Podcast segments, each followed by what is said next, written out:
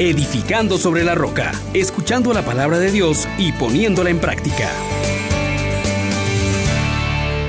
El ser humano se resiste a la idea de la aniquilación con la muerte, a la destrucción total de su ser, y de alguna u otra manera ha proclamado la victoria sobre la muerte en las diferentes culturas en la historia.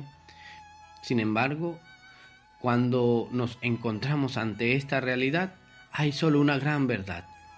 Y quiero proponértela a la luz de la resurrección de Jesús y de la asunción de la Virgen María.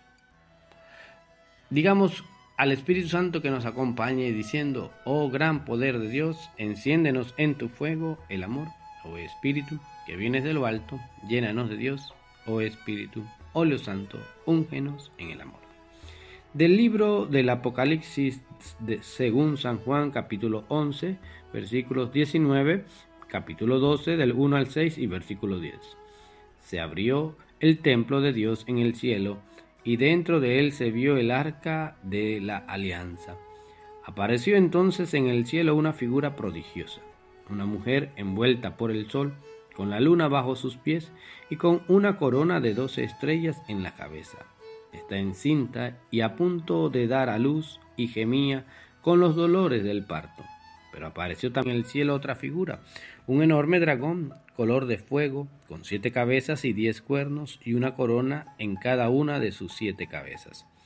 Con su cola barrió la tercera parte de las estrellas del cielo y las arrojó sobre la tierra. Después se detuvo delante de la mujer que iba a dar a luz para devorar a su hijo en cuanto éste naciera la mujer dio a luz un hijo varón, destinado a gobernar todas las naciones con cetro de hierro, y su hijo fue llevado hasta Dios y hasta su trono. Y la mujer huyó al desierto a un lugar preparado por Dios. Entonces oí en el cielo una voz poderosa que decía, ha sonado la hora de la victoria de nuestro Dios, de su dominio y de su reinado y del poder de su Mesías. Palabra de Dios. Te alabamos, Señor. Este texto nos coloca en algo bien importante, que es esta batalla que se sigue dando entre aquel que quiere arruinar el proyecto de Dios de la oferta de dar vida en abundancia, que los hijos de Dios recibimos constantemente. Pero hay varios detalles que hoy quiero compartir con ustedes. Lo primero que aparece es una gran señal en el cielo, una victoria enorme. El arca de la alianza está en el santuario y recordemos que el arca de la alianza tenía que ver con ese don precioso de presencia permanente de Dios que a través del maná, de la vara de Aarón y de las tablas de la ley que estaban dentro del arca, mostraba su victoria. Pues resulta que el arca de la alianza es la Virgen María, esta mujer que está presente ahora también en el cielo, porque ha sido asunta, ha sido elevada por su Hijo Jesús al cielo. Y esto como signo de la victoria de la humanidad que en Cristo Jesús ahora tiene acceso a la vida eterna, pero no solo en el espíritu, sino con todo su ser, con todo su cuerpo. Esta gran fiesta que celebra la iglesia en este día nos pone en una situación de júbilo porque la entrada triunfal de la Virgen María en el cielo nos abre a nosotros también la esperanza cierta de poder gozar también de la vida eterna, de esta victoria que Dios da a sus hijos. Nos dice ya San Juan Damasceno, un gran defensor de este dogma de la asunción de la Virgen María. Convenía que aquella que en el parto había conservado intacta su virginidad, conservara su cuerpo también, después de la muerte, libre de la corruptibilidad. Convenía que aquella que había llevado al Creador como un niño en su seno, tuviera después su mansión en el cielo. Convenía que la esposa que el padre había desposado habitara en el tálamo celestial.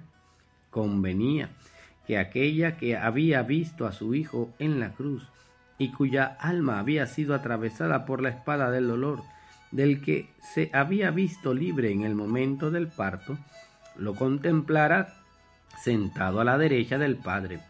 Convenía que la Madre de Dios poseyera lo mismo que su Hijo, y que fuera venerada por toda criatura como madre y esclava de Dios.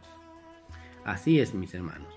Este don de la asunción también nos hace a nosotros partícipes de la victoria de nuestro Dios, que en la Virgen María se realiza y ahora también nos llena de alegría, de gozo, de esperanza, porque podemos participar de esa victoria de nuestro Dios, en la herencia de su pueblo santo en la luz.